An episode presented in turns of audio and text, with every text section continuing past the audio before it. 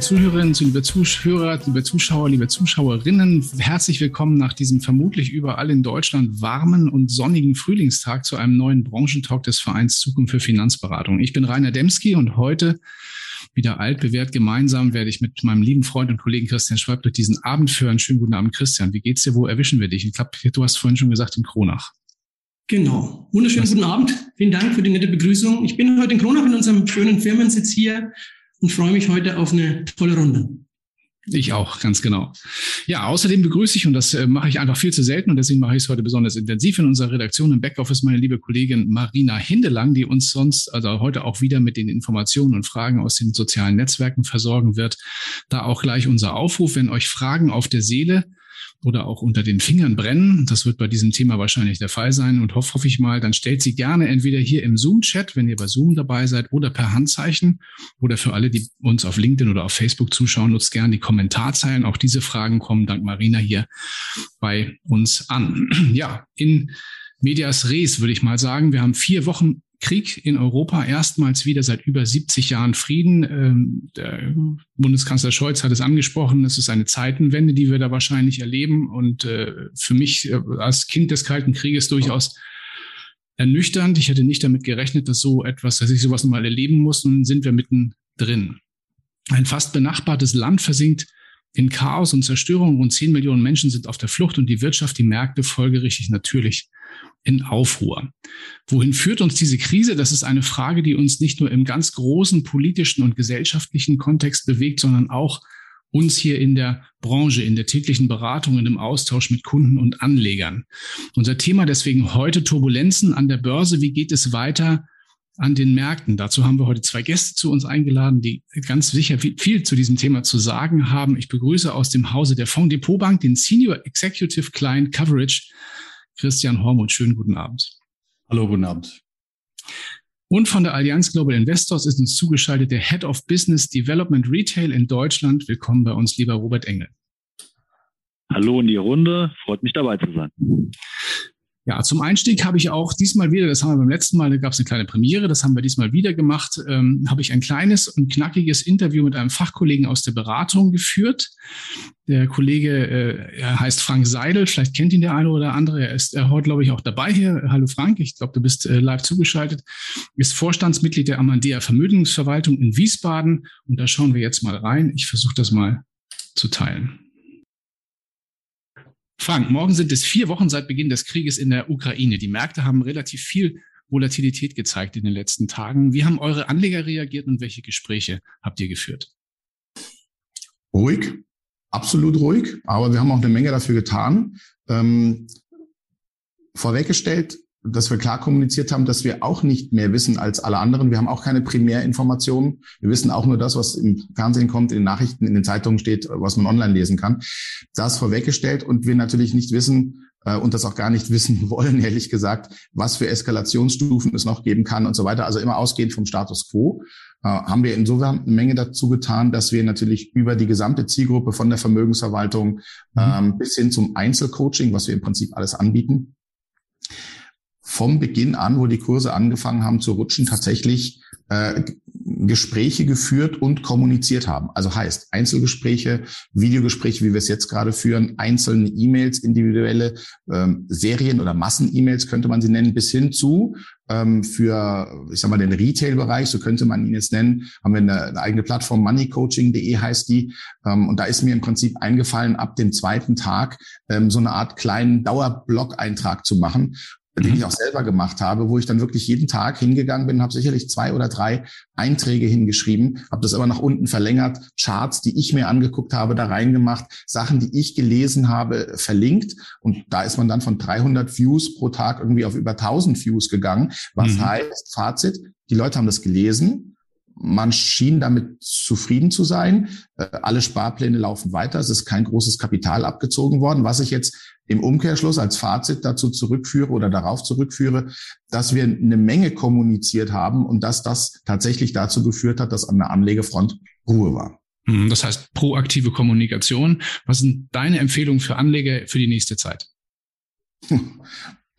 Im Prinzip genau das. Also wenn, wenn, wenn wir, wenn wir zugeben, dass wir nicht wissen, wo das Ganze noch weiter hinlaufen kann. Und jeder so ein bisschen sein Mindset hat, gemeinsam mit seinem Berater, dann ähm, muss man natürlich gucken, was bedeutet das, was da gerade passiert für New Economy, die ich im Depot habe, oder Old Economy. Äh, muss ich jetzt Energie haben? Muss ich jetzt Rohstoffe haben, was gar nicht so einfach ist zu investieren übrigens? Ja, alles das. Ähm, wie anfällig ist mein Depot und wie fühle ich mich jetzt, auch wenn ich das zweite Mal in zwei Jahren erst im März 2020 äh, diesen Corona-Schlag mitkriege im Depot, wenn ich da mhm. schon investiert war, gehen wir mal davon aus. So, jetzt geht's äh, Anfang 2022 erst mit dem Zinsthema, jetzt mit diesem, mit diesem Ukraine-Russland-Thema weiter. Das kann dazu führen, dass sich der Kunde ein bisschen wenig kommod fühlt und einfach äh, Gespräche führen will, Gesprächsbedarf hat. Aber am Ende jetzt da über alles eine eine einheitlich geltende Anlageempfehlung zu geben. Das funktioniert bei uns sowieso auch nicht. Das würde jetzt in dem Format hier auch nicht funktionieren. Deswegen kann ich nur sagen, ähm, in dem Einzelgespräch so viel Informationen rübergeben über die unterschiedlichen Kanäle, wie nur geht. Und das Feedback, was ich wie gesagt bekomme, ist, dass die Kunden damit zufrieden sind. Denn nur mal so unter uns hört ja keiner zu. Bei den Hausbanken wird eher weniger informiert. Da gibt's noch nicht mal eine Mail, da gibt's noch nicht mal einen Brief. Ja, da wird noch nicht mal angerufen. So kennen wir das auch von früher. Ja, also müssen wir genau in diese Position reingehen und sagen, okay, was müssen wir jetzt übernehmen? Ja, das waren schon eine Menge Empfehlungen, die da mit drin waren. Da kommen wir nachher nochmal drauf zu sprechen, auch im Hinblick auf unsere Zuschauer, glaube ich, und Zuhörer. Ähm, das äh, war, glaube ich, ein ganz guter Einstieg. Ich würde mal die erste Frage auch auf, vor dem Hintergrund ähm, der Statements vom vom Frank an den Christian Hormuth stellen. Vielleicht mal einfach ganz global. Wie haben Sie ähm, explizit aus der Investmentperspektive, wenn ich jetzt mal betrachtet, die zurückliegenden vier Wochen erlebt? Die Frage, wie man sich auf so eine Aktion, so, eine, so ein Ereignis, so ein Event mental vorbereitet. Ich habe für mich programmiert, es gibt wesentliche vier Einflussfaktoren des Kapitalmarktes. Und diese sind bei mir eigentlich täglich präsent. Und diese vier Faktoren habe ich zumindest mal ein mentales Gerüst, um auch auf so ein Event mental vorbereitet zu sein und auch im Portfolio. Auf was will ich hinaus? Sagen wir, die, die Standards, die wir alle kennen, Einflussfaktoren auf dem Markt, nämlich Wirtschaft, Schrägstrich Konjunktur, Notenbankpolitik und Politik sind klar. Das sind die Einflussfaktoren auf dem Markt. Aber der vierte wesentliche Einflussfaktor, nämlich das Unvorhersehbare, der klassische schwarze Schwan, mit dem muss man auch jederzeit rechnen. Was heißt schwarzer Schwan? Und da nehme ich Bezug auf das Buch von Nicolas Nassim Taleb, ein Schriftsteller, ein Börsenhändler aus dem Libanon, erlebt in den USA. Es ist ein wunderbares Buch, ich kann es nur empfehlen. Ähm, The Black Swan. Es beschreibt das Unvorhersehbare, der Unknown Unknown. Also Dinge, die man sich erstens nicht vorstellen kann, die zweitens trotzdem passieren und drittens im Nachhinein, also passieren und Strukturen verändern, wohlgemerkt, und drittens im Nachhinein logisch erklärbar sind. Jeder erklärt uns heute, was da passiert und warum. Vorher hat es niemand gesehen. Ein typischer schwarzer Schwan. Und diese Dinge passieren vielleicht alle zwei Jahre, manchmal alle fünf Jahre. Sie kommen aus dem Finanzwesen, sie kommen aus der Politik, sie kommen durch Naturkatastrophen. Wenn man dem schwarzen Schwan sich bewusst macht, einfach mit Demut feststellt, ich kann nicht alles vorhersehen, kann aber mein Portfolio mit Diversifikation, wer breit streut, rutscht nicht, darauf vorbereiten. Und durch meine schrittweise Sparplantaktik oder schrittweise Einmalbeträge aufteilen in den Markt bringen, mich, mich auch in solchen Phasen gut aufstellen, ja, dann bin ich eigentlich, streiche eigentlich, dann bin ich in solchen Phasen, was die Geldanlage betrifft, relativ, relativ gut sortiert. Wobei die mhm. Unsicherheit natürlich da ist. Wir sind in einer, in einer VUCA-Welt. Die VUCA-Lehre kommt aus dem Militär und ist seit etwa fünf Jahren auch bei Wirtschaftsmanagern präsent. VUCA steht für Volatilität, also Volatility. U für Unsicherheit, Uncertainty. Dann das C für Complexity, Komplexität. Und das A, das ist ganz wichtig, für Ambiguität. Also die Ambiguitätskompetenz. Was meint das? Das meint, du hast eigentlich keine, keine belastbaren Rahmenbedingungen, musst dennoch Entscheidungen treffen. Also typische Militärlehre.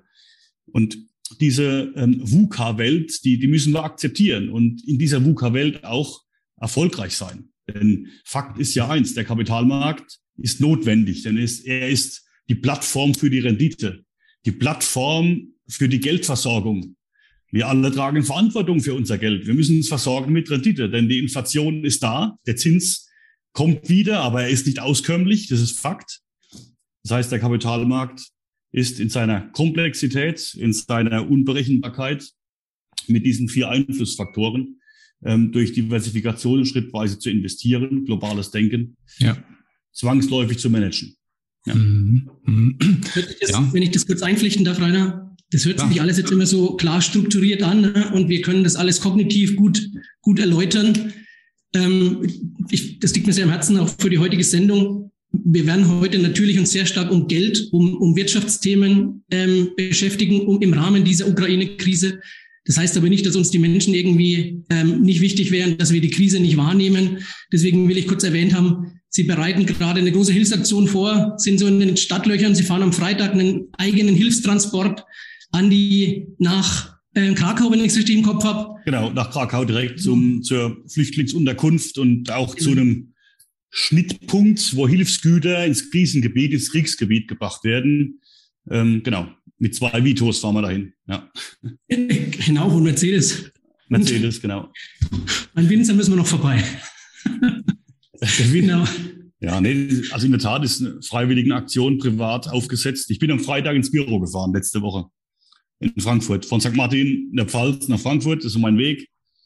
Und dachte, Mensch, Christian, also ich duze mich in Selbstgesprächen, Mensch, Christian, du musst was tun. Dann habe ich rumtelefoniert, Kollegen angerufen, sag Mensch, Manuel, was machst du? Das ist ein Kollege vom Robert Engel, wir sind alt befreundet und haben früher zusammengearbeitet. Was machst du denn? Ich muss irgendwie an, an die Grenze oder er sagt, nee, hör zu, ich habe einen Kontakt nach Krakau, direkt ins Flüchtlingsheim. Und dann haben wir den aufgebaut, den Kontakt. Er war schon da, ich war am, am Freitag hin. Ähm, Medizin, Verbandsmaterial, Lebensmittel. Vitos werden morgen Abend gefüllt bis unter das Dach. Und was noch schöner ist, wir dürfen zwölf äh, Ukrainerinnen mit äh, Kindern, also Damen mit Kindern, äh, mit ihren Kindern mitnehmen in die Pfalz und sie in Sicherheit bringen, in die vermeintliche Sicherheit bringen. Sehr gut, weil ich finde das wichtig, dass wenn wir uns bei aller äh, Wirtschaftlichkeit heute über diese Geldanlagen unterhalten, dass das natürlich nicht untergeht. Ja. Deswegen war mir das für das Gesamtbild heute wichtig, dass wir das nochmal mit rausstellen. Reinhard, jetzt ja. hatte ich dich unterbrochen. Entschuldigung. Nein, das ist für erstens völlig legitim und auch an der Stelle genau richtig gewesen. Also passt äh, wunderbar. Genau. Ja, ja ähm, Darf man sich melden? Zweite... Entschuldigung? Darf man sich melden? Ja, natürlich. darf sich jeder melden, Herr Engel, selbstverständlich. Dann, dann, darf ich ergänzen erstmal ähm, Hallo von meiner Seite, wirklich klasse Aktion vom Christian, angesteckt auch durch unseren Ex-Kollegen oder seinen Ex-Kollegen, meinen Kollegen Manuel Stütze.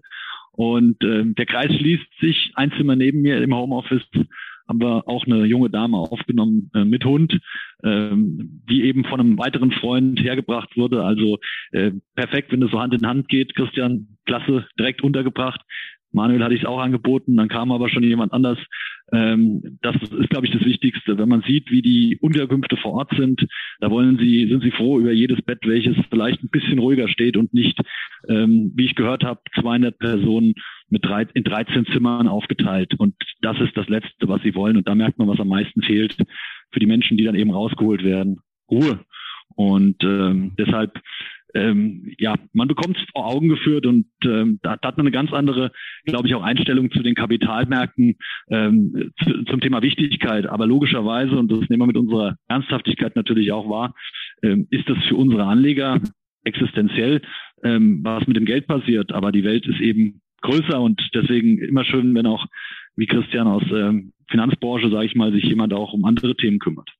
Ja, ja, ich finde, da hat die Finanzbranche auch in den, gerade auch in den letzten Wochen, also sehr punktuell, aber auch, aber auch sehr intensiv äh, viel gemacht. Was so schade ist, das muss ich auch ganz ehrlich sagen, das ist auch immer so ein Anliegen unseres, unseres Vereins, Christian, das kriegt da draußen immer so, so selten jemand mit, ja. Also wenn man sowas macht, dann muss man auch ein bisschen drüber sprechen. Also, ähm, und machen Sie viele Fotos, machen Sie viel auf Social Media, damit viele Menschen das mitkriegen, ja. damit die merken, unsere Branche macht äh, auch wirklich was, auch äh, in, in ganz anderer Hinsicht. Und ich finde das äh, eine ganz tolle Aktion. Super. Aber es ist, ich würde es unter der Überschrift Verantwortung einsortieren. Wir haben Verantwortung gegenüber den Menschen, gegen unserem Blick, wenn wir über Menschenrechte reden, wie setzen wir die Verantwortung um? Das ist das eine. Wir haben Verantwortung gegenüber uns selbst, gegenüber unserer Gesundheit, aber auch Verantwortung gegenüber unserem Geld. Genau. Und das ist ein großes Thema. Und was, was, was wir halt sehen, dass die Verantwortung fürs Geld in Deutschland, die wird nicht genommen. Also wir haben, wenn Sie mal einen Bundesbankbericht sich anschauen, wir haben bei uns 6000 Milliarden privates Vermögen. Ja. 6000 Milliarden. Und über zwei Milliarden, zweieinhalb fast, liegen auf Cash. Ja, aber wir dürfen uns nicht so viele Fakten vorne wegnehmen. Wir müssen jetzt, wir müssen jetzt tatsächlich voll einsteigen in die Fragen, sonst rennt uns ja, okay. die Zeit davon, um Gottes Willen. Alles klar.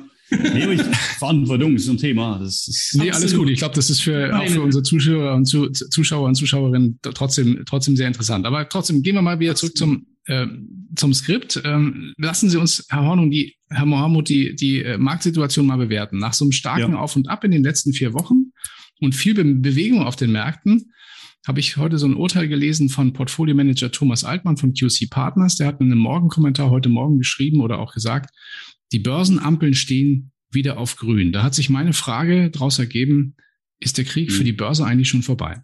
Mitnichten.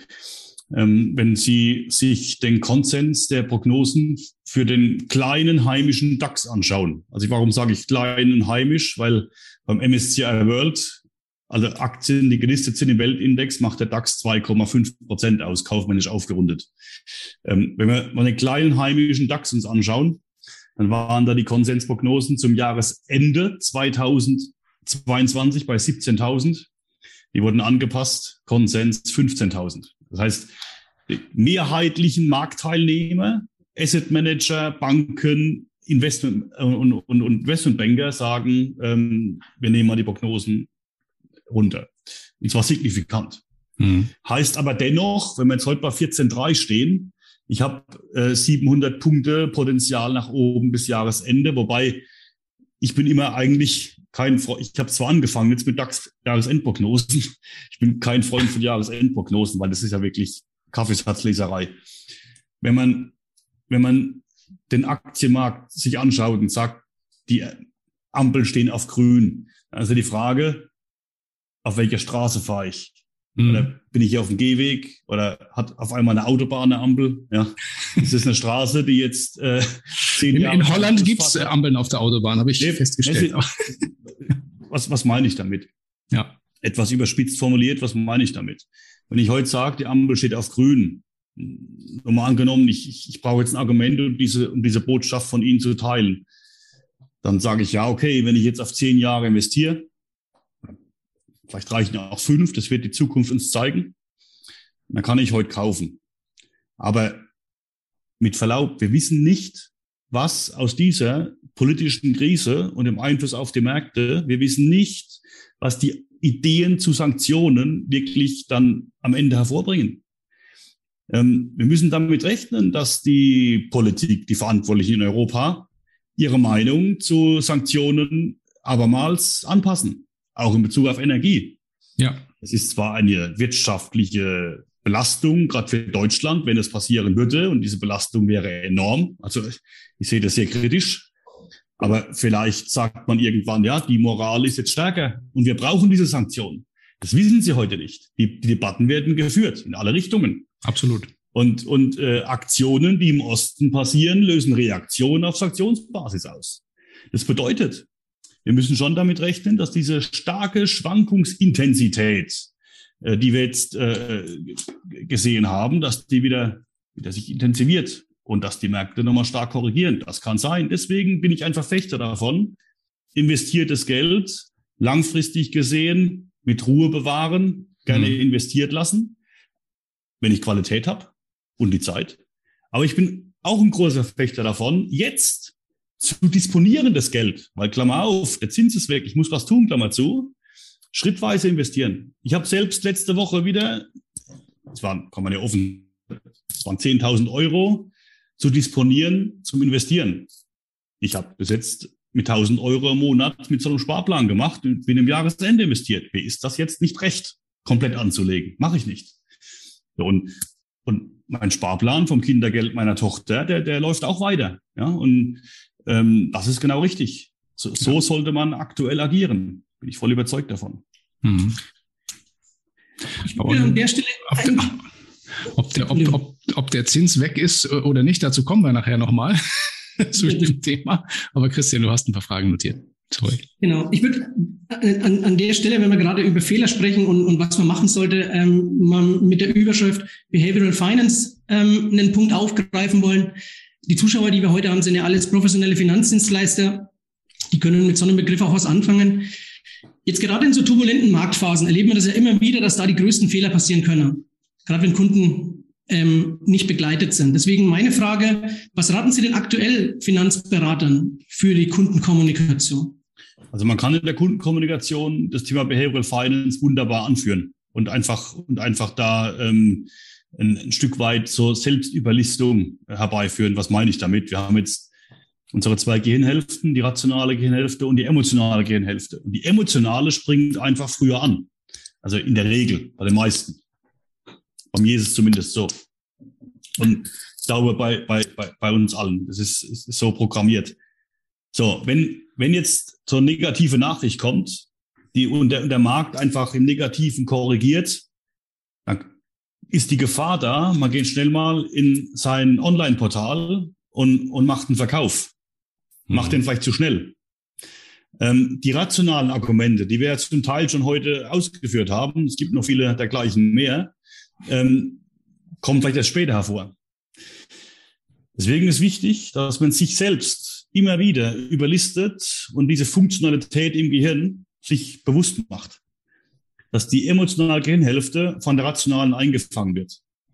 Am Ende ist es nämlich immer so, wenn Sie, wenn Sie mal jetzt einen Buchverlust haben, 10.000 Euro angelegt, der Markt korrigiert, Sie haben noch 9.000 Euro. Und dieser Buchverlust, der schmerzt Sie. Und zwar 2,6 mal mehr, wie Buchgewinn Freude bereiten. Wenn Sie 1000 Euro Buchgewinn haben, freuen Sie sich, aber der Schmerz wiegt 2,6 mal mehr. Das ist nicht nur im Depot, so ist es im Leben überall. Ich erlebe das, wenn ich zum FCK gehe, da habe ich eine Dauerkarte, Kaiserslautern. Wenn ein Tor fällt, für uns, man freut sich natürlich, wenn der Gegner ein Tor macht. Man ärgert sich entsprechend überdimensional mehr. Das ist mhm. in vielen Dingen im Leben der Fall. Ich will jetzt das Geld nicht verharmlosen und mit Fußball eins zu eins vergleichen, aber es geht einfach um das Thema Emotion. Ein zweiter Punkt vielleicht noch. Gerne. Wenn Sie sagen, ähm, Behavioral Finance. Ein, ein klassisches Thema, eine klassische Falle bei Behavioral Finance ist das Framing. Framing meint quasi, ja, ich, ich, ich schaue durchs Fenster und nehme wahr, was ich sehe. Wenn Sie jetzt bei sich durchs Fenster schauen oder ich bei mir, dann sehe ich halt hier die Straße, ich sehe eine Burg oben und äh, Wein, zwei Weingüter. So. Wenn ich jetzt sage, okay, die Pfalz sind, ist eine Straße, zwei Weingüter und eine Burg, ist es zu kurz gesprungen. Der Rundumblick äh, ist, ist notwendig. Und wenn man aktuell Nachrichten schaut, dann ist man wirklich stark geframed auf zwei Themen. Aber das, was in der Welt passiert, an, an Power, an positiven Dingen, das klammert man leider im Bewusstsein aus. Das allerdings wiederum ist ähm, vielleicht dann ein, ein, ein, ein falscher Eindruck, der einem zu einer falschen Einschätzung führt, auch auf die Kapitalmärkte. Das heißt, man muss sich hier immer wieder einfangen, Framing, weg von dem Blick, was ich sehe, wagen, Rundumblick. Ja, auch ein wichtiger, wichtiger Punkt. Um das ja. Thema nochmal von meiner Frage nochmal mit ähm, den, den, den Bogen zu schließen. Also dann halten wir ganz klar fest, die Kommunikation, jetzt mit dem Kunden über die Themen zu sprechen, jetzt zu bewerten, dass es eben ein Ausschnitt ist, was wir gerade erleben, was sehr präsent ist an, an Nachrichten, aber was halt nur ein Teilausriss in der, in der Weltwirtschaft darstellt. Das sind eigentlich die Themen, die wir jetzt gerade in der Kommunikation brauchen. Das hat der ein, ähm, anfangs der Seidel, der Frank Seidel auch gesagt. Es ist ganz witzig in der Konstellation, in der wir jetzt hier in der Viererrunde zusammen sind. Sie beide sind ähm, Marktprofis. Ähm, ich versuche über unser Unternehmen zumindest bestmöglich unsere Finanzberatung darzustellen und der Rainer wird jetzt in der Runde tatsächlich so die Kundensituation einnehmen. Und wir sind da auch oft so in dem Dialog drin. Ne? Auf der einen Seite eher mit, mit einer Kundensicht und wir eher so mit der beratenden Sicht. Und das sind jetzt genau diese Diskussionen. Ne? Da kommt die Angst eben auf im Februar nach den ersten Schlagzeilen etc. pp. Da hat man solche Gespräche. Ne? Das ist ganz also wir haben die Gespräche ja, mittendrin. Ne? wir haben die Gespräche ja auch geführt, Christian. Also ich ja. darf dazu sagen, der Christian macht einen tollen Job, auch mit, mit, mit unseren Investments, auch auf Firmenseite und auch privat und so.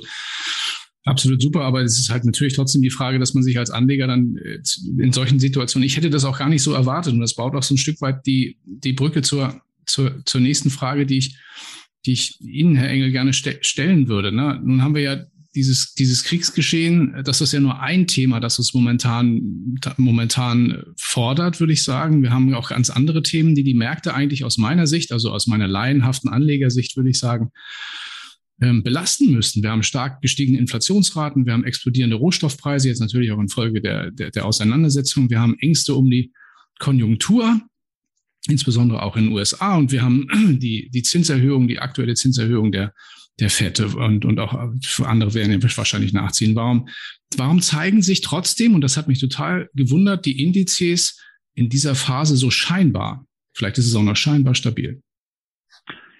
Ja, also Sie sprechen es absolut richtig an. Es ist ein Sammelsurium von verschiedenen Einflussfaktoren, die ähm, im ersten Schritt die Märkte im Negativen stärker beeinflusst hat. Je näher es in Richtung Ukraine ging, desto stärker haben die Märkte auch verloren. Also schauen wir uns den DAX an, Schauen wir uns den Eurostocks an oder die europäischen Märkte, die waren viel stärker betroffen als beispielsweise die äh, US-amerikanischen Börsen. Wenn Sie dorthin schauen, ist vermeintlich tatsächlich nichts ähm, ähm, passiert. Stimmt, in Asien Aber, ist alles super. Äh, äh, ja, da haben Sie, haben Sie einen weiteren Fakt. Ähm, da haben Sie, und das, äh, den Punkt hatten Sie jetzt gerade gar nicht genannt, ähm, liegt aber wahrscheinlich einfach darum, Thema Framing, weil es für uns einfach weiter weg ist.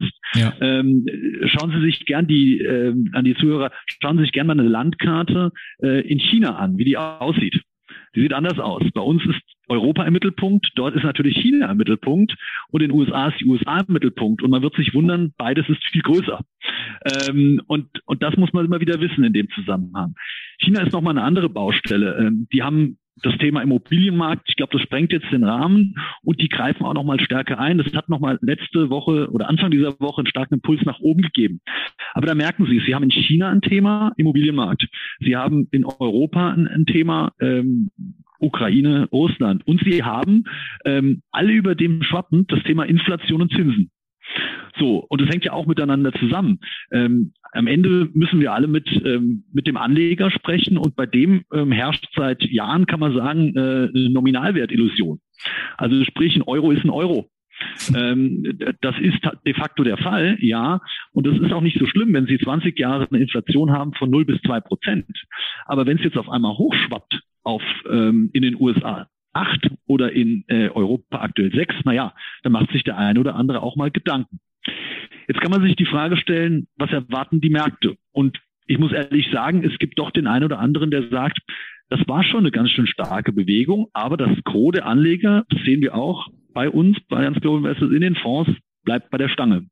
Mhm. Was aber auch der Fall ist, es wird weniger neu investiert. Und deshalb erste absolute Zustimmung, sukzessive investieren, nicht davon abbringen lassen. Ähm, die Strategie festlegen und dann dabei bleiben und nicht sagen, oh je, jetzt gehe ich mal nicht rein, weil ähm, vielleicht, das kann ich Ihnen auch nicht sagen, aber vielleicht ist es auch eine günstige Gelegenheit. Und ähm, das, das beweist nun mal die Zeit. Und jetzt ähm, kommen wir zum Punkt, ähm, sind wir jetzt denn, ähm, bei dem Markt einfach in einer, in einer Fehleinschätzung vielleicht? Ich weiß es nicht. Ähm, es liegen verschiedene Punkte auf dem Tisch. Wir können in Szenarien denken. Unser Basisszenario bei Allianz Global Investors ist, dass es eine ähm, aus dieser Gemengelage eine sogenannte Slowflation gibt. Also niedriger, weniger Wachstum, weil Energiepreise sind teurer. Nehmen Sie an, Sie haben ein Unternehmen, gerne in Franken oder in der Pfalz oder in Frankfurt. Sie werden alle das gleiche Problem haben. Gas äh, ist über 100 Prozent teurer geworden in einem Jahr. Ich habe ein Gasangebot bekommen für meine Wohnung. Ähm, da bin ich fast aus den Socken gefallen. Das war fast viermal so viel. Ich hatte davor einen sehr günstigen Tarif und jetzt wollten mir einen sehr teuren andienen. Ähm, also da merkt man mal die Preise und wenn Sie jetzt sage ich mal nicht nur wie ich ein bisschen Gas brauchen, sondern damit ihr Ihre Produktion haben, dann ist es extrem. Und jetzt stellt sich die Frage, ist diese Slowflation, also niedriger, wenigeres Wachstum bei höherer Inflation, so schlimm für die Märkte oder nicht? Das wird sich weisen. Unser Basisszenario ist keine Stagflation. Stagflation wäre dann wirklich diese Inflation überlagert das Wirtschaftswachstum und es wird vielleicht sogar negativ. Äh, Rezession ist ja vorhin vielleicht schon mal gefallen, das Wort. Ähm, das ist nicht unser Basisszenario. Hat eine Eintrittswahrscheinlichkeit, ja, aber die ist untergeordnet im Gegensatz zu dieser ähm, Slowflation. Und wenn wir dann bei einer Slowflation sind, dann ist es wahrscheinlich das, was der Markt aktuell spielt. Ne? Durchschnaufen der Wirtschaft und dann vielleicht ähm, weiterhin gutes Wirtschaftswachstum. Mhm. Ich muss trotzdem nochmal nachhaken bei der Frage. Ich verkomme dann auch gleich nochmal zum Thema Prognose. Das hatten wir auch im Vorfeld in unseren Vorgesprächen schon mal gehabt. Ähm, wie, wie, wie, wie valide können eigentlich überhaupt heute Prognosen sein? Da kommen wir dann gleich nochmal dazu. Aber meine Frage ist dann trotzdem, ähm, das vielleicht auch nochmal aus, aus, aus Analystensicht, würde ich jetzt mal so aus Ihrer Sicht, wir haben jetzt hier eine Situation und ich finde das aus Anlegerperspektive, Christian hat es angesprochen, ich bin ja mehr die Anleger, Anlegerperspektive trotzdem komisch. Ähm, wir haben hier eine Situation, es gibt, es, gibt, es gibt einen amerikanischen Präsidenten und auch andere Protagonisten, die sprechen mittlerweile vom Dritten Weltkrieg und solchen Sachen, ne? also wirklich drastische Schilderungen, drastische Botschaften, die wir da mittlerweile hören. Aber wir haben ein lokales Ereignis, in Anführungsstrichen, das in der Ukraine stattfindet, aber in Europa. Trotzdem gibt es eine Robustheit an den Märkten, die mich echt überrascht hat. Damit habe ich überhaupt nicht gerechnet. Was ist der Unterschied zum, zum, zum Beispiel zum Start, äh, zum, zum, zum Beginn der Corona-Krise? Da war das ganz anders. Der Unterschied ist meines Erachtens recht deutlich. Ähm, wir haben eine, ein Ereignis, welches aktuell so bewertet wird, dass es eher regional ist. Und da kann man jetzt ein paar Statistiken sich raussuchen. Worum geht's? Das geht im Wesentlichen um Energie und zwar nicht, äh, wenn man sich im weltweiten Kontext anschaut, in etwa 20 ähm, Prozent des Gas, äh, Gas, äh, was durch Russland und Ukraine eben geliefert wird. Das wird über 10 Prozent des Öls sein, was dort ähm, herkommt. Aber, und das ist ein, ein Punkt, äh, und da werden wir ein größeres Problem bekommen bei der ähm, Versorgung von Lebensmitteln. Also Getreide, mhm. vor allem in Asien und Afrika, die eine ja. starke Abhängigkeit haben. Das ist ein Fakt. Und heute kam die News rein, ähm, Getreideproduktion in der Ukraine, was die Kornkammer der Welt ist, oder in Europa vielmehr, die Hälfte ist noch aktuell da. Und da sind wir jetzt. Ich hoffe, das äh, bleibt dann wenigstens so, weil ähm, die Möglichkeit, dass es noch weiter runtergeht, ist definitiv gegeben. Corona war ein Ereignis, Thema schwarzer Schwan, was ähm, anders als sogar ein regionaler Krieg in der Form noch nie da gewesen ist und vor allem die großen Wirtschaftsmächte eben äh, tangiert hat. Mhm. Ausgebrochen in China, Europa wie USA haben es abbekommen und alle diese großen ähm, Wirtschaftskräfte haben eine starke Abhängigkeit voneinander in Sachen Handel. Und das ist aktuell nicht so gegeben. Da können Sie sich die, die Zahlen anschauen von, von Russland mit Deutschland oder Europa. Das ist wesentlich geringer. Da ist so ein Risiko zwischen China oder den USA, was Weltmächte sind, viel, viel größer als bei den beiden Beteiligten. Und da muss man leider so sagen, wie es ist. Die Kapitalmärkte sind da ähm, ja fast schon herzlos die schauen auf die Fakten und auf die Zahlen. Und ja. ähm, die sind eben anders. Wenn, wenn ich einen noch machen darf, einen Punkt. Entscheidend wird eins sein, das ist diese rote Linie, Thema NATO. Also sprich, mhm. wenn das irgendwie in Betracht kommt, ja, oder zur Diskussion steht, dann gibt es definitiv, ähm, wie Christian, Christian Hormuth das auch eben schon absolut richtig gesagt hat, nochmal das Potenzial, da eine andere Möglichkeit äh, der Märkte zu sehen, nämlich weiter nach unten, weil dann haben wir einen globaleren Kontext, da reden wir mit den USA, die da mit drin sind. Und dann wird es natürlich ja. extrem risikoreich. Herr Haumut, ich sehe die Hand. ja, die, die interessante Entdeckung, die der Markt gemacht hat letztes Jahr, war, dass ein typischer Konjunkturzyklus, also quasi du bist in der Krise, du erholst dich, du gehst zum Boom, du kommst in eine Abkühlung. Es dauert ja eigentlich so gemäß Lehrbuch und Vergangenheitswerte einige Jahre. Letztes Jahr, das Kalenderjahr 2021, hat alle vier Zyklen oder alle vier Konjunkturphasen quasi gezeigt. Das heißt, der Markt weiß jetzt, die Marktteilnehmer haben die Erfahrung gesammelt, wenn es auch mal wirklich nicht gut läuft, das kann sich schnell wieder ändern. Und das ist auch ein Punkt, der für so eine gefühlte Stabilität sorgen kann. Mhm. Ist auch ein sicherlichen Aspekt. Trotzdem bleibt für mich so ein bisschen der, der, der leicht erschütternde Nachgeschmack aus der Schilderung. Ich finde das völlig richtig und auch vollkommen in Ordnung, weil an der Börse wird keine Politik gemacht und da werden auch, da wird gehandelt, ja, und da geht es darum, da Rendite, Renditen zu erwirtschaften. Das ist die Auf, der Auftrag und die Aufgabe, völlig in Ordnung. Nichtsdestotrotz bleibt für mich der Nachgeschmack, ähm, dass wir offensichtlich an, an Kriege, so fürchterlich sie auch sein können, äh, besser gewöhnt sind als an globale Pandemien. Ähm, das lasse ich jetzt mal so stehen. Ähm, das Thema Prognose, wir hatten das im Vorgespräch auch schon kurz besprochen, auch wir kurz im Telefonat, Herr Homut, ähm, und die Frage geht an beide, vielleicht zuerst an, an Robert Engel, weil wir hier noch im, in, in der Interviewphase sind. Wie viel Prognose kann man eigentlich heute überhaupt ähm, leisten als, als Anbieter im Markt, aber vielleicht auch ein Stück weit, und das ist jetzt wieder für unsere Zuschauer als Berater? Man braucht ja Leitlinien. Ich glaube, das ist das Entscheidende. Sie können weder Sie im, im Beratungsgespräch äh, noch wir äh, können blauäugig, äh, ich sag's mal, äh, durch die Landschaft laufen. Das macht keinen Sinn. Man braucht äh, ein Szenario, man, man muss Daten sammeln und versuchen, daraus ein, ein Puzzlebild zu machen. So, das ist die, die Aufgabe. Ähm, die Sicherheit hat niemand. Ähm, wir können eben nur für die Wirtschaft gewisse Einzelfaktoren zusammenfassen und daraus eine Szenarioanalyse eben bilden und dann versuchen, das Geld je nach Anlageoption ähm, richtig zu wählen. So, und ähm, deshalb, ähm, ja, die Prognose ist bis zum gewissen Grad möglich, aber wie man sieht, ähm, öfters kommt es eben anders, als man wahrscheinlich denkt. Und ähm, dann komme ich vielleicht zu dem Punkt, was heißt das für die Anleger? Ähm, die Prognose ist das eine. Ähm, Timing ist das andere. Das ist das Schwierigste. Timing, also Prognose, daraus folgt ein Timing in der Anlage. Extrem schwierig. Deswegen Sparplan oder ich möchte es besser nennen, Investitionsplan. Hm. Also 10.000 Euro, 50.000 Euro, 100.000 Euro, je nachdem, aufteilen länger und, und investieren macht bei vielen Sinn aus mehreren Gründen. Erstens, Sie ähm, haben es auch ein besseres Gefühl als Anleger. Ja, sie sind nicht der, der dann zu teuer kauft und dann vielleicht in zwei Wochen äh, es billiger hätte bekommen können. Ähm, und, und zweitens bekommen natürlich den Durchschnittskosteneffekt. So, das heißt, aus der Prognose die Entscheidung zu machen, ich ähm, versuche mich ein bisschen Prognose unabhängiger zu machen und eben nicht dran zu hängen, nicht alles auf eine Karte setzen, weil dann sind wir eher beim Glücksspiel oder mhm. bei der Sportwette.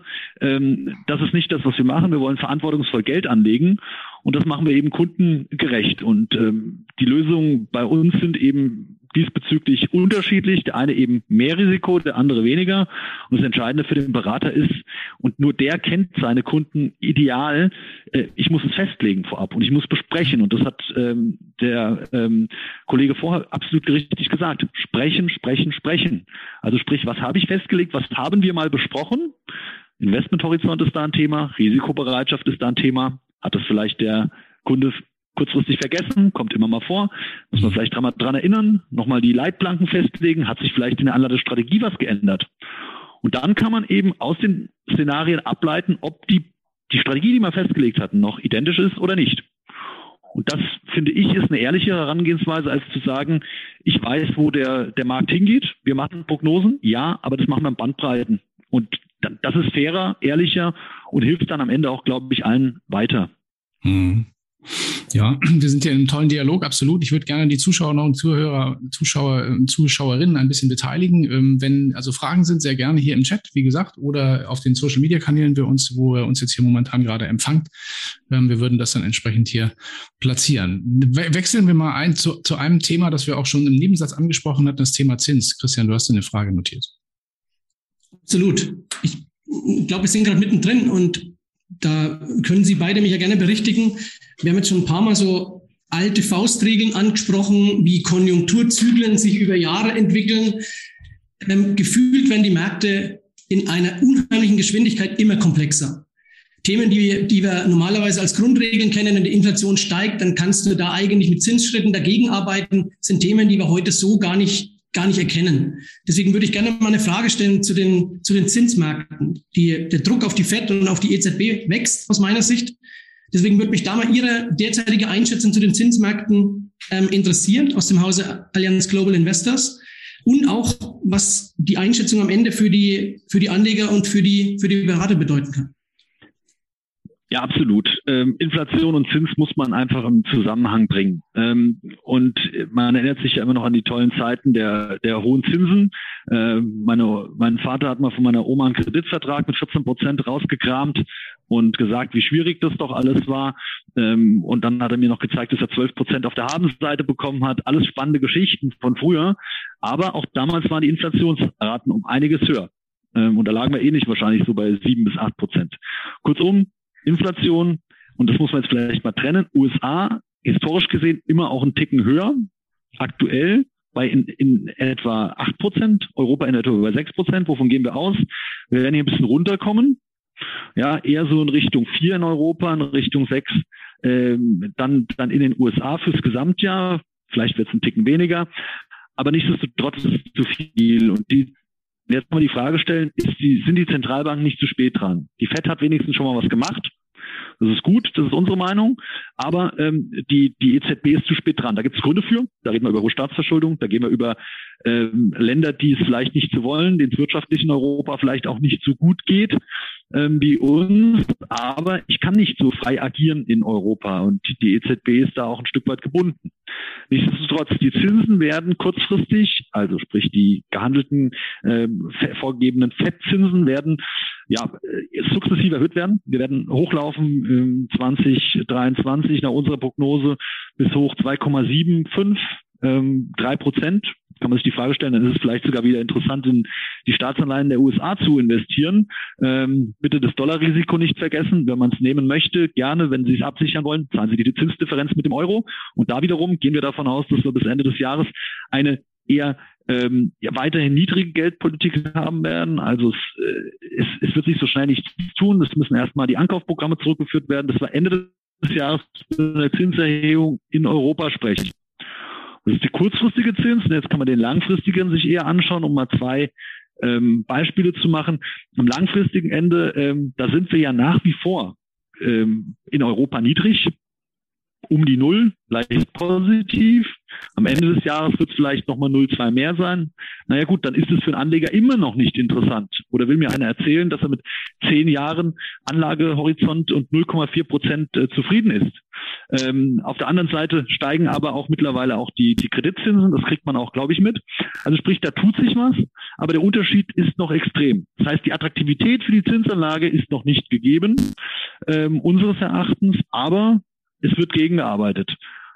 Ist es zu langsam oder zu schnell? Wahrscheinlich ist es in Europa nicht schnell genug, um die Inflation deshalb zu ähm, gegen, zu, gegen zu steuern. Das wird schwierig ähm, mit dieser Maßnahme. Also da ist man ein Stück weit gefangen als Zentralbank und wird dem Auftrag der ähm, ja, Kaufpreisstabilität ähm, wahrscheinlich ähm, jetzt auf kurze und Mittelfrist äh, nicht besonders ähm, ja, entgegenkommen können. In den Argumentationen folge ich Ihnen hundertprozentig. Ich bin ein bisschen skeptisch mit den, mit den Zinssteigerungsraten, weil wir wirtschaftliche Herausforderungen haben, sowohl in Amerika als auch bei uns in Europa, wo es schwierig sein wird, nachhaltig Zinssteigerungen umzusetzen. Die FED hat ja auch mutiger argumentiert noch vor ein paar Wochen, als sie jetzt zuletzt wieder argumentiert hat. Und ich denke, die müssen auch das Risiko abfangen, dass sie die Wirtschaft in Amerika nicht, nicht abwürgen. Deswegen, ich teile das nicht hundertprozentig, dass wir so steigende Zinsen haben bis 2023, weil wir jetzt die Karten relativ neu gemischt haben, gefühlt. ja, jetzt, jetzt kann man, und das haben wir ja anfangs richtig gesagt, ähm, am Ende wissen wir dann tatsächlich, wie es kommt. Und, ähm, und jetzt ist die Frage, was, was heißt es für die Anlage? Genau. Also die, wenn es ein höherer Zins wäre, und dann kommen wir mal so ein bisschen noch zu den, zu den Aktienmärkten, weil der Zins ist ein entscheidender Punkt, wenn es darum geht, wie bewerte ich Aktien. Weil viele Unternehmen sind hoch verschuldet, die müssen sich refinanzieren. Das heißt, je teurer der Zins ist, desto, desto, desto äh, teurer wird es fürs Unternehmen, desto weniger ist es theoretisch wert, beziehungsweise die zukünftige Gewinne sind es wert. Ist für die Unternehmen ein Problem, die hoch verschuldet sind. Deshalb wenn man davon ausgeht, dass die äh, Zinsen tendenziell eher steigen, vor allem in den USA, bitte halten Sie sich weg von Unternehmen, die hoch verschuldet sind. Die werden nämlich ein Problem kriegen, weil sie mehr Zinsen zahlen müssen und weniger Gewinn dann danach haben. Und eher mit hoher Stabilität des Unternehmens, mit einer besseren, soliden Bilanz das Unternehmen kaufen. Und wenn man davon ausgeht, naja, die Zinsen, äh, die werden schon nicht so hoch kommen, naja, dann ähm, kann man weiterhin auf viel Fremdkapital setzen, auf hohe, hochverschuldete Unternehmen, dann wird es denen weiterhin besser gehen. Also der Zins ist für alle Märkte ganz entscheidend. Das haben wir in den letzten Jahren extrem gesehen. Je niedriger der Zins wurde, desto besser sind die Aktienmärkte auch gelaufen, ähm, desto besser ist der Immobilienmarkt gelaufen. Geld, äh, billiges Geld hat ja dann wie eine Droge gewirkt. Und ähm, jetzt ist die Frage, wird es tatsächlich entzogen sozusagen? Unsere ähm, Herangehensweise ist hier, die FED hat ihren Weg ähm, fortgeschritten, auch trotz des Konflikts und wird ihn auch in gewissermaßen jetzt erstmal weitergehen bis zu einem Punkt in etwa zweieinhalb, drei Prozent im nächsten Jahr. Europa sieht anders aus. Gut, dann habe ich eine Frage an Sie beide. Und zwar würde ich gerne, sei denn wir haben aus dem Publikum irgendwas bekommen, Rainer?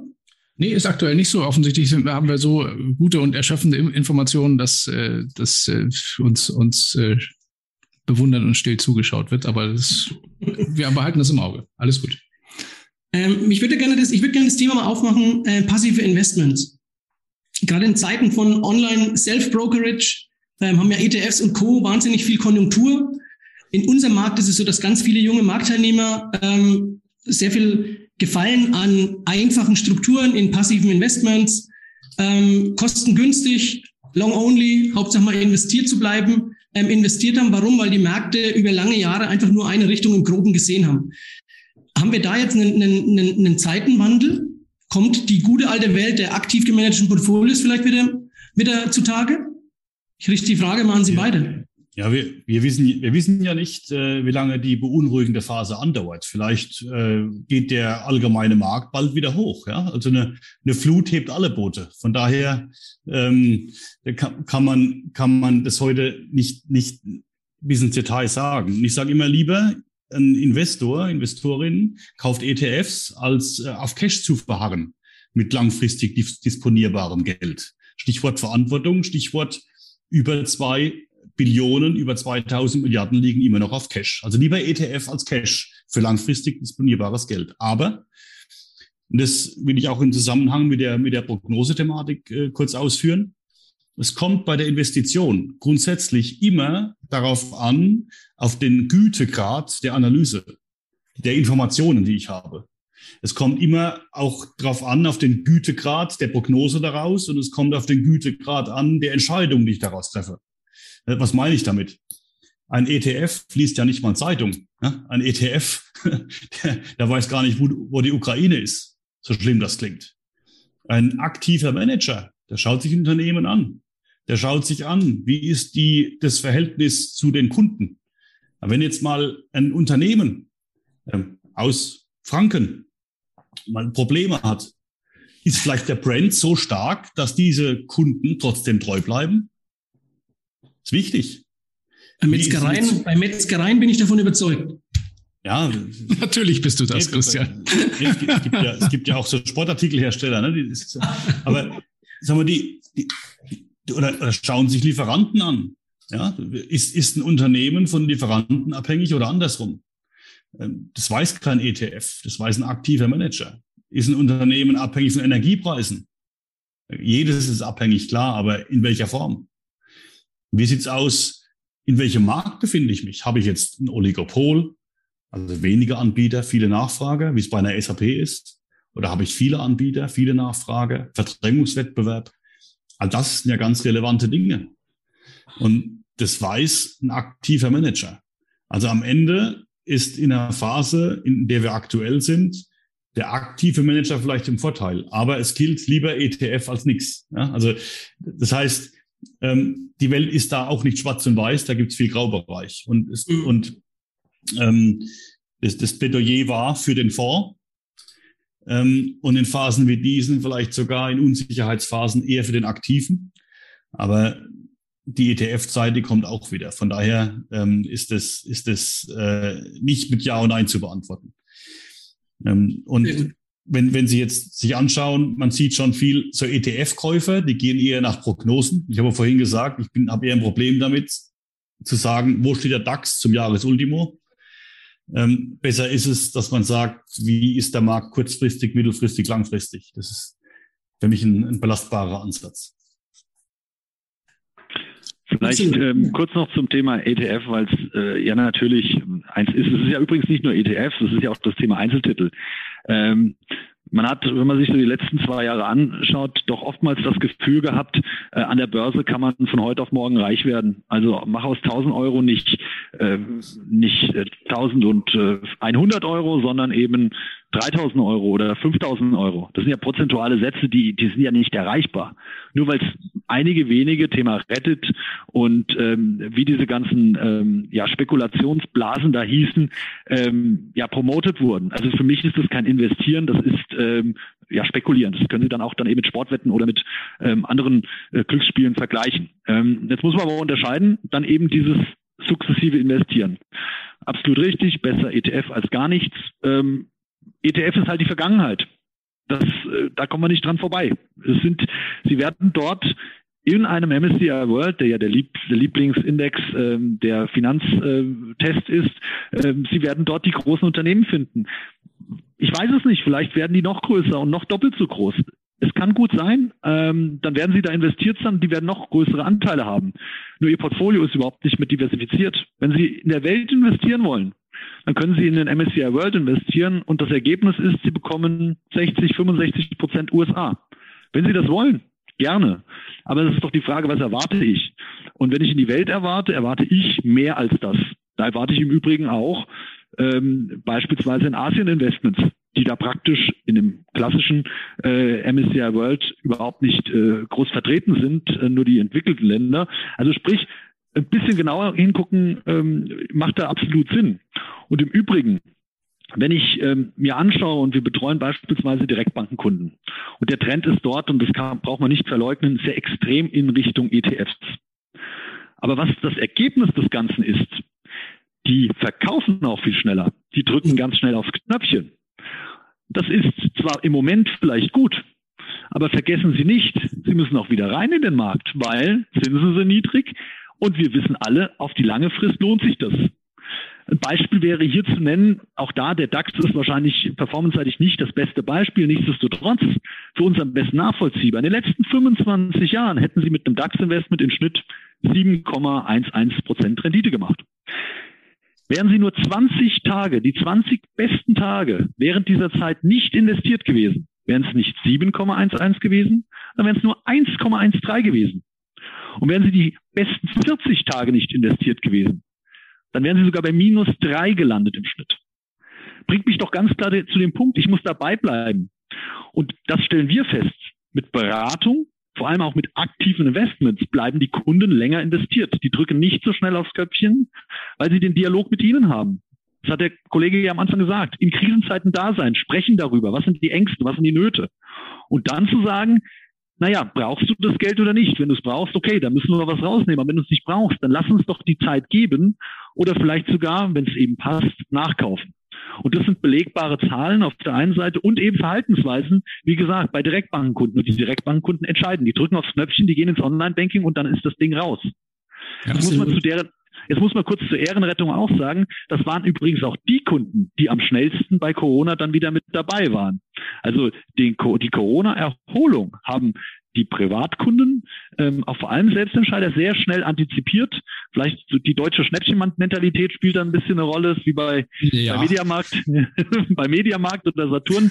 Es gibt was 30, 40 Prozent günstiger, da greife ich zu. Da haben sie mitgemacht. Aber die drücken auch wieder ganz schnell aufs Verkaufsknöpfchen. Das ist ja, mein Fehler. Da hat ja auch das Internet äh, seinen Anteil daran, dass man solche Sachen dann eben schneller antizipiert und auch schneller, schneller zur Entscheidung Absolut. kommt. Das ist ganz gar, gar keine Frage. Aber das führt uns auch so ein bisschen zu einer, also das sind genau die Fragen, die Anleger ja stellen, unseren Kolleginnen und Kollegen, die da draußen uns jetzt zuschauen und zuhören. Ähm, das passt auch eine gute Frage dazu vom Andreas Fischer, der, der, der hier schreibt. Es heißt ja, wenn Kanonen donnern, was auch vorhin bestätigt wurde, also sukzessive investieren, aber ist dieser Krieg kein anderer wie, die, wie das, was wir bisher erlebt haben? Steht eventuell ein weltweiter Konflikt vor der Tür? Das haben wir schon als Thema gehabt. Ähm, und schreibt also weiter, ähm, äh, und heute ist nicht gesagt, dass Putin einen Atomwaffeneinsatz ausschließt. Klar, keine Sparpläne weiterhin bedienen, aber sollte ich jetzt mit größeren Summen nachkaufen, ist die Frage. Oder wie viel wie viele Moment, wie viel, wie viel momentan lieber auf Sachwerte Gold oder Silber setzen, wie viel Prozent wäre eine gute Beimischung in den unterschiedlichen Assets? Die, die Frage, äh, was soll ich aktuell haben, wenn wir jetzt mal durch, durchs Portfolio gehen? Ich glaube, Gold zwei bis drei Prozent, auch physisch, ist geboten. Es ist auch geboten, 10, 15 Prozent Cash zu haben grundsätzlich. Es ist geboten, auch Anleihen zu haben, ob das Green Bonds sind, ob das Wandelanleihen sind, ob das auch vielleicht sogar US-Treasury sind, ob das ähm, Schwellenlandanleihen sind, teilweise aus Asien. Da muss man auch nachdenken. Das kann vielleicht 10 bis 15 Prozent auch ausmachen des Portfolios. Das Aktienportfolio global sortiert, auch mit Themeninvestments. Auch das, auch das muss man haben. Ähm, da bin ich prozentual dann über 50 Prozent, wenn man es jetzt mal addiert. Ja, bin ich über 50 Prozent. Aber das ist schon okay. Ähm, es hieß größere Summen investieren. Die Frage ist, was sind größere Summen? Und ich bleibe dabei, wenn ich heute jetzt 100.000 Euro habe und will die investieren, dann mache ich im Monat 10.000. Wenn ich 10.000 Euro habe, mache ich im Monat 1.000. Ich gehe aktuell somit immer im Zehntel rein. Ähm, es gibt viele Investoren, die machen das auf 24 Monate. Ich glaube, dieses schrittweise Investieren sollte das Gebot der Stunde sein in dieser Phase. Das ist ein ganz, ganz wichtiger Punkt. Ähm, schrittweise investieren ähm, und sich nicht leiten lassen von, von Tag und, und, und, und äh, Thematik. Der Punkt ist, wenn sich beruhigt mit Putin, kommt das nächste Thema. Wir haben, wenn wir uns mal anschauen, ähm, World Economic Forum, die haben die fünf größten Ängste der Anleger jetzt erfragt. Ähm, die fünf größten Ängste. Erster Punkt war Infektionskrankheiten, das war im Februar noch. Zweiter Punkt war Versagen der Klimamaßnahmen. Drittens Massenvernichtungswaffen. Das ist jetzt auf eins gewandert. Die vierte, die vierte Angst ist Verlust biologischer Vielfalt und die fünfte Angst Naturkatastrophen. Die Ängste sind nicht weg, wenn sich die Sache mit Putin beruhigt. Das heißt, wir werden immer so ein, so ein Mehltau an Angst haben, die die Menschen einfach in der Welt beunruhigt, die die Märkte sukzessive beziehungsweise teilweise immer belasten werden. Und deswegen ist diese Denke der globalen Struktur, der Diversifikation, des schrittweise Investierens stetig, stetig äh, präsent zu haben. Wir hätten jetzt einige Themen aufgeworfen. Sie haben vorhin auch Themen ähm, selber noch genannt, dass man die nehmen kann. Gold ist zum Beispiel schon mal gefallen. Ähm, das würde ich gerne den Engel fragen. Wie steht ähm, die Allianz zum Thema Rohstoffe? Liegt ja eigentlich auf der Hand. Ne? Überall werden massiv, wird Uran gebraucht. Wir brauchen viele Batterien in Zukunft. Wie ist das Thema Rohstoffe bei Ihnen besetzt? Also ähm, besten Dank für die Frage, weil ähm, das ist ein sehr sensibles Thema. Ähm, wir sagen, dass ähm, Rohstoffe, also sprich das, was man, ähm, also Agrargüter und Co., alles, was wirklich zum Leben gebraucht wird, das ist kein äh, Spekulationsgut, das, äh, da wollen wir nicht investieren. Aber was wir wollen, ist Teil der Lösung des Problems sein. Was meine ich damit? Das Thema Wasserinvestments ist, glaube ich, ein sehr gutes Beispiel. Ähm, Sie können beispielsweise Wasser ähm, am besten noch aus einer Region abpumpen, wo es wenig Wasser gibt, das in Plastikflaschen abfüllen und dann für teures Geld verkaufen. Nenne kein Unternehmen, aber das gibt es auf der Welt leider. Ähm, finden wir nicht gut. Finden wir sogar äh, wirklich äh, überhaupt nicht gut und investieren da bei einem Wasserfonds definitiv nicht rein. Was kann man trotzdem machen? Man kann sagen, ich äh, stelle effiziente Wasserpumpen her. Ein Hauptteil der Kosten für Wasser ist ähm, der Transport oder die, Ener Energie, um Wasser zu bewegen, weil Wasser ist sehr schwer. Ähm, ich würde sagen, ein Liter Wasser in etwa ein Kilo. Ähm, dann kann man sich das vorstellen, wenn man mehr transportieren muss, es wird immer teurer und wir wissen auch, die Energie wird immer teurer.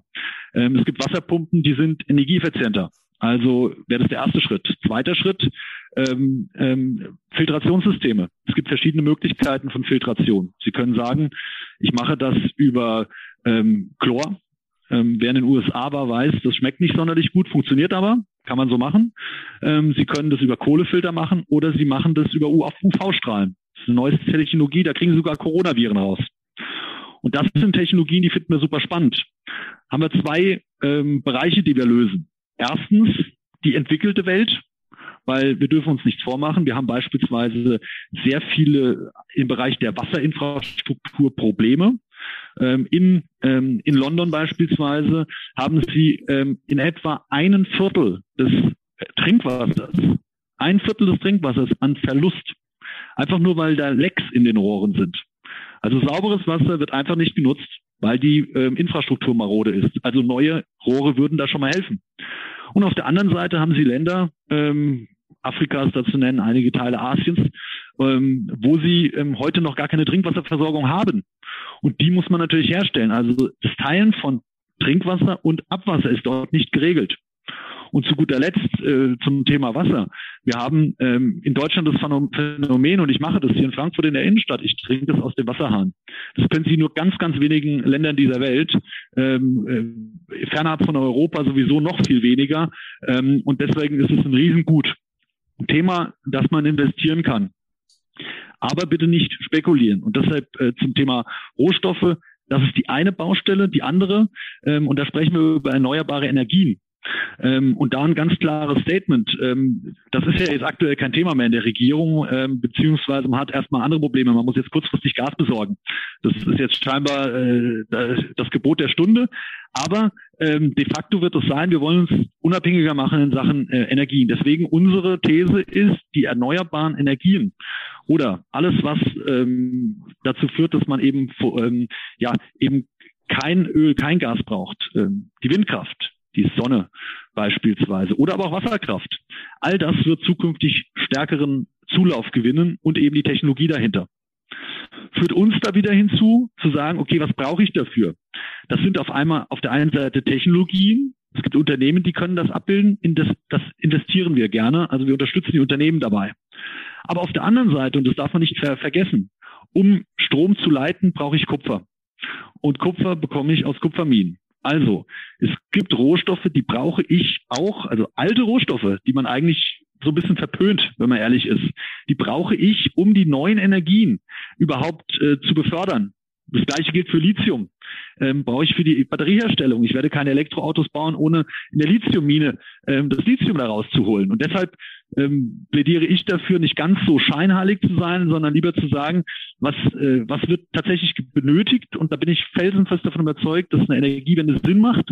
Aber dafür muss man eben auch andere Wege gehen manchmal. Und deswegen investieren auf breiter Front, das, was ich gesagt habe, Technologien auf der einen Seite und dann aber auch das Rohstoffthema mit dort einbinden. Das macht sehr viel Sinn, wenn man thematisch auf diesen beiden Bereichen ähm, unterwegs sein möchte. Mhm. Das ähm, war, war jetzt sehr anschaulich geschildert auch. Ne? Hatten haben wir ja auch sehr anschau anschaulich, würde ich jetzt mal so sagen, in den letzten zwei Tagen erlebt. Bei dem nicht, nicht ganz einfachen, würde ich jetzt mal sagen, ich hätte nicht tauschen wollen. Besuch unseres Wirtschaftsministers in, Ministers in Katar. Ne? Das ist genau das Thema, was Sie da gerade angesprochen haben. Aber nichtsdestotrotz, wir sind, äh, so würde ich sagen, mal zeitlich zumindest gesehen, auf, auf der Zielgeraden und würde, würde gerne mal so in Richtung eine, eine Abs eines Abschlussstatements kommen. Es sei denn, Christian, du hast noch eine ganz brennende Frage, die dich gerade jetzt noch als Berater bewegt. War, war so umfänglich und wir haben uns, glaube ich, so äh, wertvoll unterhalten, können wir alles gerne bei einem anschließenden Talk nochmal machen, weil es so spannend war heute. Vielen Dank. Finde ich auch. Also war ein ganz tolles Thema auch heute.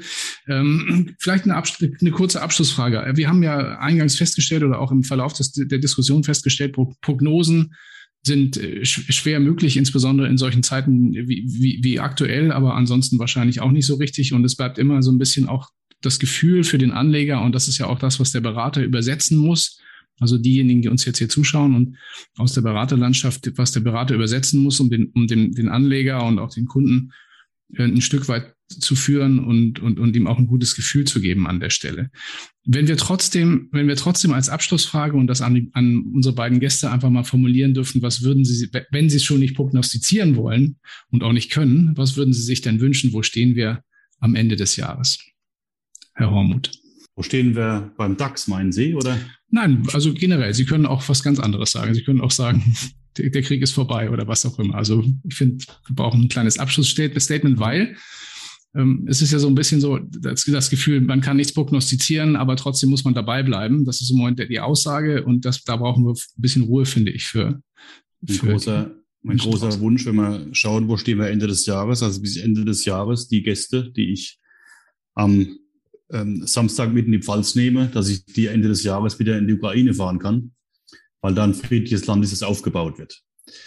Äh, das ist ein Herzenswunsch.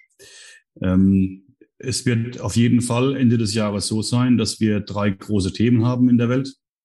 Das Thema Deglobalisierung. Ähm, wir werden Lehren ziehen aus den Ereignissen jetzt. Das heißt, die Regionen werden sich mehr auf sich konzentrieren. Ja. Der Energieeinkauf bei uns wird diversifizierter sein.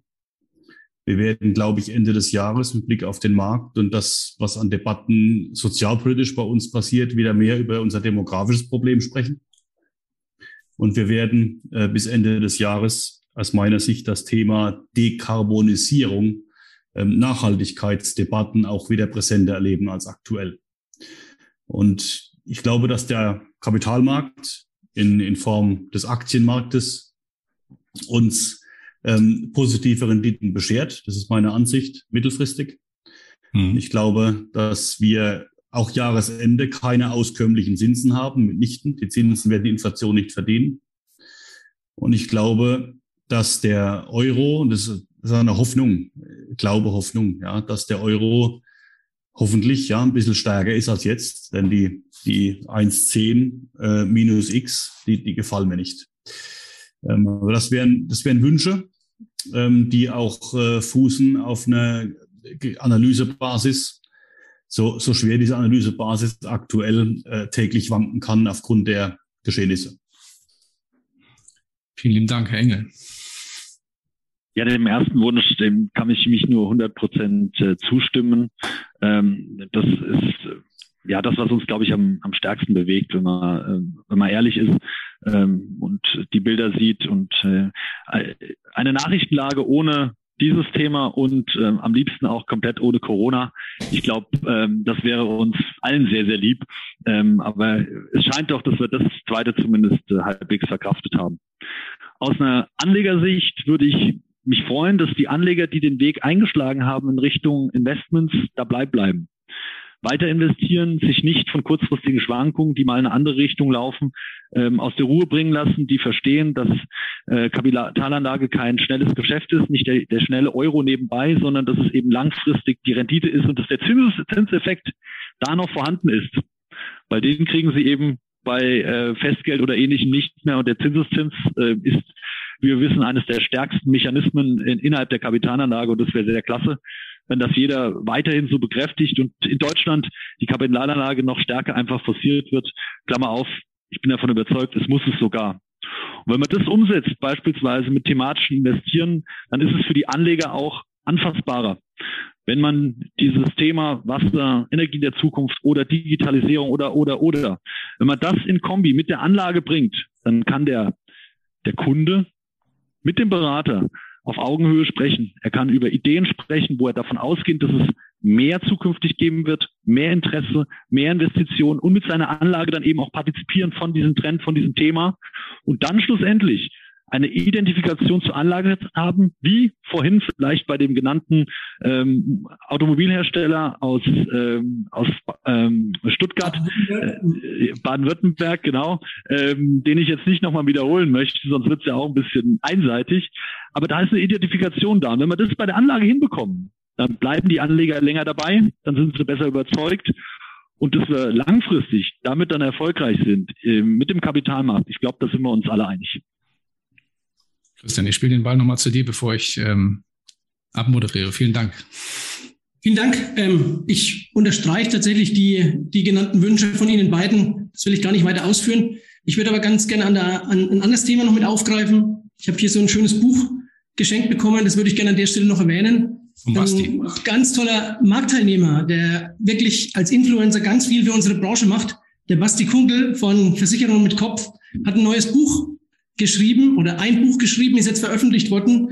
Ich habe das geschenkt bekommen, das will ich an der Stelle nochmal ganz klar promoten. Ein ganz tolles Statement für die Branche, das, glaube ich, dafür sorgt, auf beiden Seiten, was den Versicherungskunden betrifft, schlauer zu machen, um bessere Entscheidungen auf beiden Seiten zu machen, kann ich nur empfehlen und sag als Branchenvertreter vielen Dank an den Basti, ganz toller Job und auch vielen Dank für das Buch.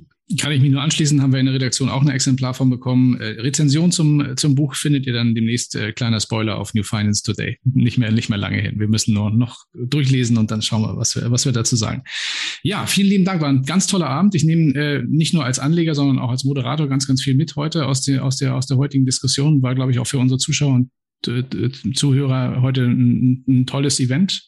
Vielen Dank an das Podium. Vielen Dank auch an alle, die heute zugeschaut haben. Ich möchte nicht versäumen, auch nochmal kurz äh, anzusprechen. Wir haben ja dann auch den nächsten Branchentalk vor der, vor der Brust. Ähm, wir starten dann wieder durch äh, in diesem Format am 13. April. In dem Fall, wenn wir zu Gast haben, den Jan, Jan Ross, aus dem Hause der Zürich. Äh, wen wir sonst noch zu Gast haben, das teilen wir dann noch mit demnächst. Es wird dabei um eine Roadshow gehen, die wir gemeinsam gestalten werden im Mai. Ähm, wird, glaube ich, ein sehr spannendes Thema. Äh, Praxis-Roadshow geht um KMU-Beratung und solche Themen. Also wird, glaube ich, auch wieder eine tolle Runde. Freue ich mich drauf. Vielen Dank für heute Abend bleibt mir noch in die Runde ähm, ähm, alles Liebe zu wünschen. Äh, ganz viel Erfolg, Herr Hormuth, bei Ihrer, bei Ihrer Fahrt. Kommen Sie gesund wieder. Auch vor allem mit gesunden Gästen und äh, ja, ganz viel, ganz, ganz viel Glück und Erfolg dabei. Und ansonsten in die Runde und in den Abend auch unseren Zuhörern und Zuhörern einen friedlichen, wunderschönen und entspannten Abend. Bis dann. Dankeschön. Bis bald. Danke. Ganz herzlichen Dank. Machen Sie es gut und bye bye. bis bald. Ciao, tschüss. Tschüss. Wiedersehen. Komm, lass ein bisschen noch zusammenbleiben.